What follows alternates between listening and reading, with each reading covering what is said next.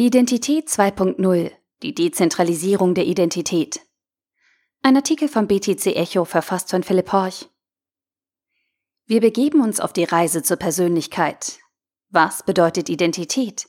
Wie kommt man von der analogen zur digitalen Identität? Auf dem Weg dorthin beleuchten wir historische Konzepte von Identität, bis wir beim Thema digitale Identität und Blockchain ankommen und uns fragen können, wer und wie werden wir sein? Heute Identität 2.0, die Dezentralisierung der Identität. Erinnern wir uns an Teil 1 dieser Reihe. Zur Zeit der Aufklärung sah man in gewissen Denkrichtungen Identität als den festen Kern von Individuen an. Eine unveränderbare Eigenschaft also, die Menschen ein eindeutiges Zentrum verleiht. Diese Sichtweise sollte sich jedoch bald ändern. Der Kern des Menschen würde als beweglich verstanden werden, als etwas, das im Wandel begriffen ist und damit in einem gewissen Sinne dezentral. Zunächst gab es in diesem Zusammenhang eine Trennung von einem Innen und einem Außen von Identität. Gerade im soziologischen, aber auch im psychologischen Kontext setzte sich im 19. und 20. Jahrhundert die Meinung durch, dass es grundsätzlich zwei verschiedene Arten gibt, wie Menschen ihre Identität erhalten. So gibt es, je nach Denkrichtung, eine innere und eine äußere Identität. Die äußere Identität wird im soziologischen Kontext in der Beziehung zur Umwelt geformt. Durch den Kontakt zu Familie, Lehrern und kulturellen Institutionen erlernen wir Werte, Normen und Konventionen, die unsere äußere Identität formen.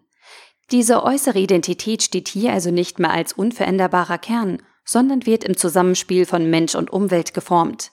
Diese Formungen haben auch Einfluss auf die innere Identität, den Charakter, die Denkweisen und verinnerlichten Verhaltensmuster. Gegen Ende des 20. Jahrhunderts wurde dann der Begriff des Narrativs wichtig, die Geschichten, die wir uns über uns erzählen.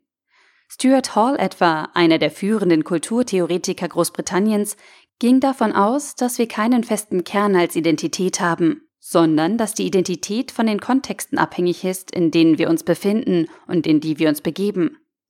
In diesem Zusammenhang verwendete Erwin Goffman in Anlehnung an Theorien aus der Theatertheorie den Begriff der sozialen Rollen. Er ging davon aus, dass man in verschiedenen sozialen Situationen und Kontexten verschiedene Rollen einnimmt. Je nachdem, wie man wirken möchte und welchen Eindruck man bei Menschen in seinem Umfeld wecken will, verhält man sich anders. So gibt man sich auf der Arbeit sicher anders als im vertrauten Kreis der Familie, während man mit Freunden wahrscheinlich andere Gespräche führt als mit der Großmutter. Ob das bewusst oder unbewusst geschieht, spielt bei dieser Betrachtung keine Rolle.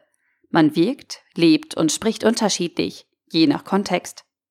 Man kann in diesem Zusammenhang also Identität nicht als etwas Feststehendes und Veränderbares, gar als einen Kern betrachten.